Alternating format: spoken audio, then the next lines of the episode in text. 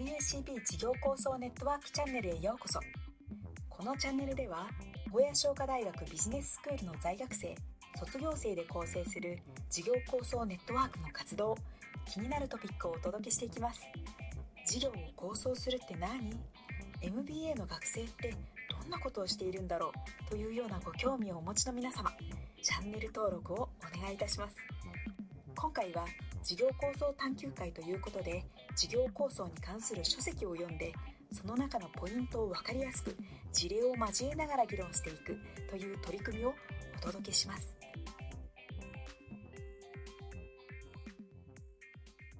でもうちょっとここをですね、皆さんと,、えー、と話をしていきたいと思いますが、えー、破壊的イノベーションのところで、まあ、えー、ここ大きく新市場型破壊とローエンド型っていうのがあるんですけれども、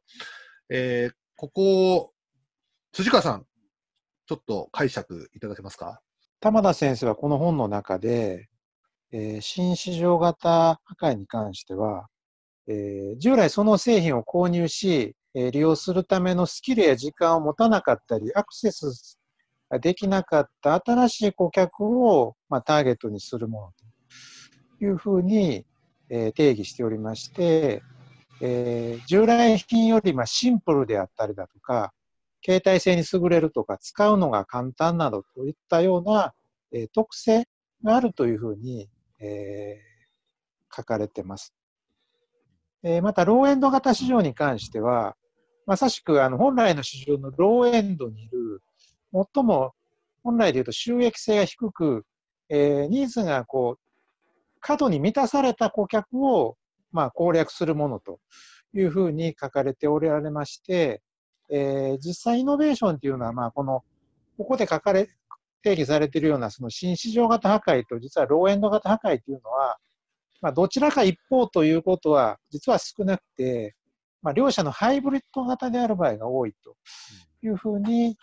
おっしゃってますね。はい。はい、ありがとうございます。まあ、成田さん、なんか、この、ここの、えっ、と、ノーエンド新市場で、ちょっと事例絡めてご説明いただきます。はい。なんか以前の、あの、この探究会で、ねはい、はい、ご紹介したのと、はい、また同じ話をしますと、えっと、魔法瓶とティファールの話をしました。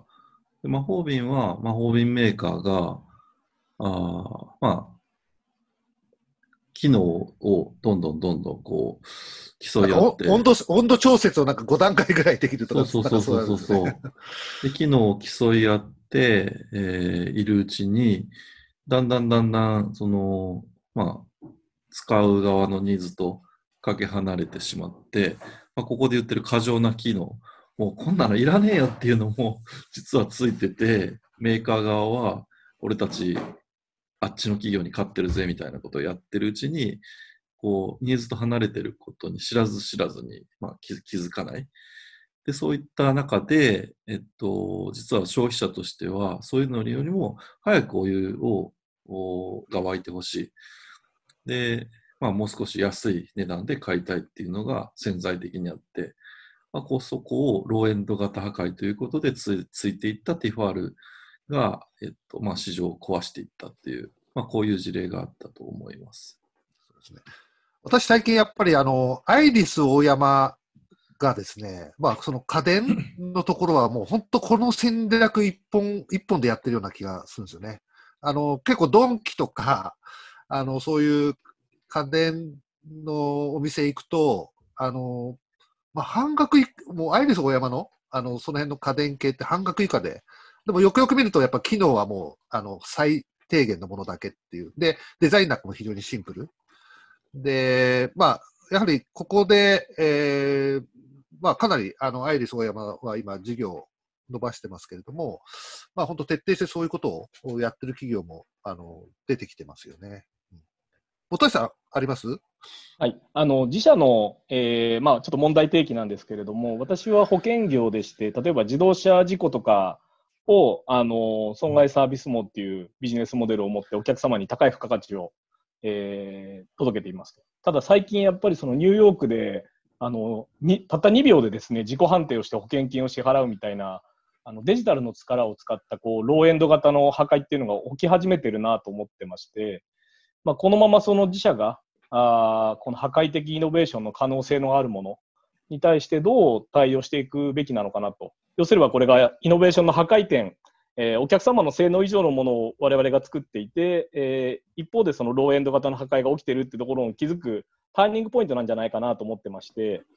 えー、日本企業はやっぱりこの持続的イノベーション、特にそのトヨタの改善改善と来てる中で、どうしてもその、え、ジレンマを抱えやすいビジネスモデル構造だったり、あの性能を良くしていこうっていう企業が多いと思うので、そこにいかに気づけるかというところが、この破壊に対してこうジレンマを抱えずに対抗できるかっていうポイントになっていくのかなっていうふうに考えています。はい、ありがとうございます。まあ、そういう今のお話の流れから、えっ、ー、と、ちょっと本で書いてたキーワードでいくと、あの、まあ、無消費のですね、えっ、ー、と、まあ、市場というか、まあ、無消費イコール、こう、まあ、潜在的なニーズだと思うんですけども、まあ、ちょっとテンションという、はい、あのー、言葉がありました。ちょっと、何かそこをお願いできます？はい。お願いします。本橋さんのお話聞いてちょっと気づいたのは、まあ、生命保険のライフネット生命も多分、ローエンド型破壊の一つかな。さっき和田さんおっしゃったそのテンションポイント、若干こう、こう不便とかこうに感じているところをついていった事例かなと思ってて、まあ、実際その保険っていう生命保険はこう保険員の人に営業に来てもらっていくつかこういろんな付随した商品を売ったり買ったりっていう世界だったんですけど、まあ、そういうのはもういらなくてシンプルに安く保険に入るネットで入るか簡単にあの入れ入れる。やめるのも簡単みたいな。まあ、こういうところが、まあ、一つ事例としてあって、やっぱりその背景というか、ポイント、論点は、やっぱり規制っていうのも、あの、一つあるかなと思ってまして、まあ、その、よからぬ業者が入ってこないようにするための規制が、それがその、なんだろう、業界の既得権益みたいになってしまってて、で、実数はそれが消費者にとっては不便の源であったりして、そこをうまくついていけた一つの事例として、ライフネット生命っていうのがあるので、規制っていうのが、実は、その、既得権益として働いてるところに、あの、まあ、新規参入業者としてついていくポイントっていうのは結構あるのかなっていう気がしてます。まあ、それ、あの、金融機関って、まあ、そういう事例だと思うんですよね。やっぱり、あの、銀行はなんで3時で閉まるんだって外人の人が日本に来てよく言うことだと思うんですけど、やっぱりそれってその既得権益になっちゃって、それがその中にいると当たり前っていうふうになってしまうんですけど、お客さんにとっては実は不便な源だったりして、まあ、そこがやっぱりこう、これからどんどん変わっていくんじゃないかなっていう気がします。はい。まあ、これは本当にあのリクルートの構想力でやっていた、まあ、いわゆる負のことですね。あの不満とか不足とか、あまあ、そういう、まあ、潜在的なあ顧客が抱えている、